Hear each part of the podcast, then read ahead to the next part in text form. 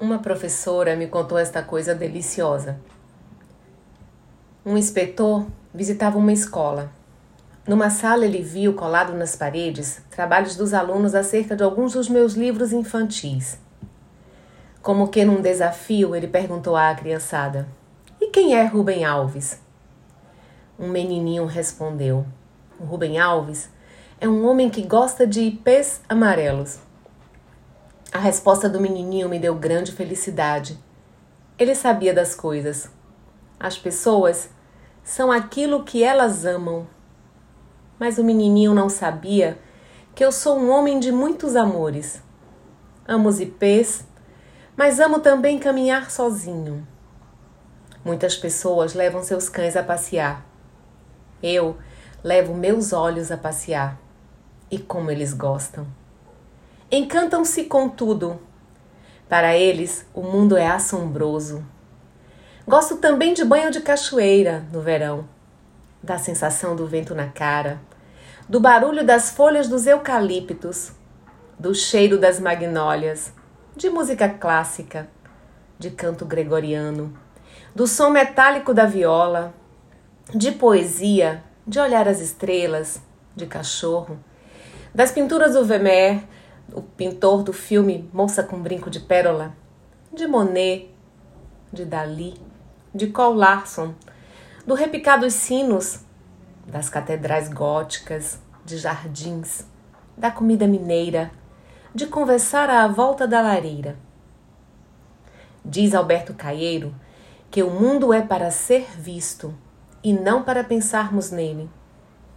Nos poemas bíblicos da criação está relatado que Deus, ao fim de cada dia de trabalho, sorria ao contemplar o mundo que estava criando. Tudo era muito bonito. Os olhos são a porta pela qual a beleza entra na alma. Meus olhos se espantam com tudo que vem. Sou místico. Ao contrário dos místicos religiosos que fecham os olhos para verem Deus, a Virgem e os anjos, eu abro bem os meus olhos para ver as frutas e legumes nas bancas das feiras.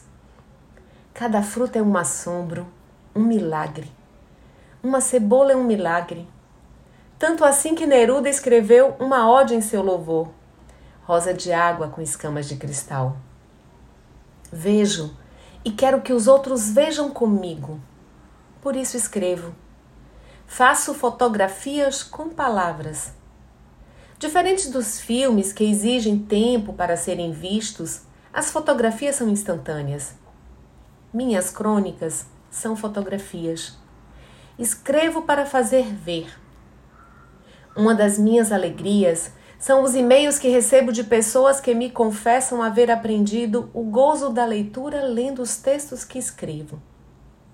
Os adolescentes que parariam desanimados diante de um livro de 200 páginas sentem-se atraídos por um texto pequeno de apenas três páginas.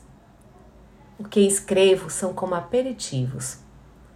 Na literatura, frequentemente, o curto é muito maior que o comprido. Há poemas que contêm todo um universo. Mas escrevo também com uma intenção gastronômica. Quero que meus textos sejam comidos pelos leitores. Mais do que isso, quero que eles sejam comidos de forma prazerosa.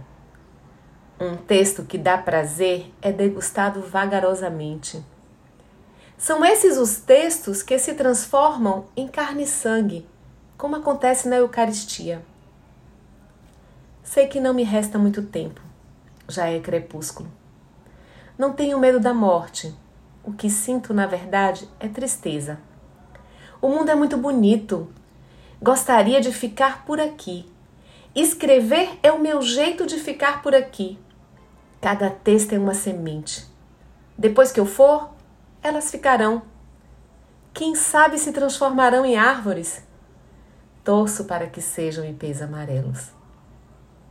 Crônica Os Ipês Amarelos, de Rubem Alves.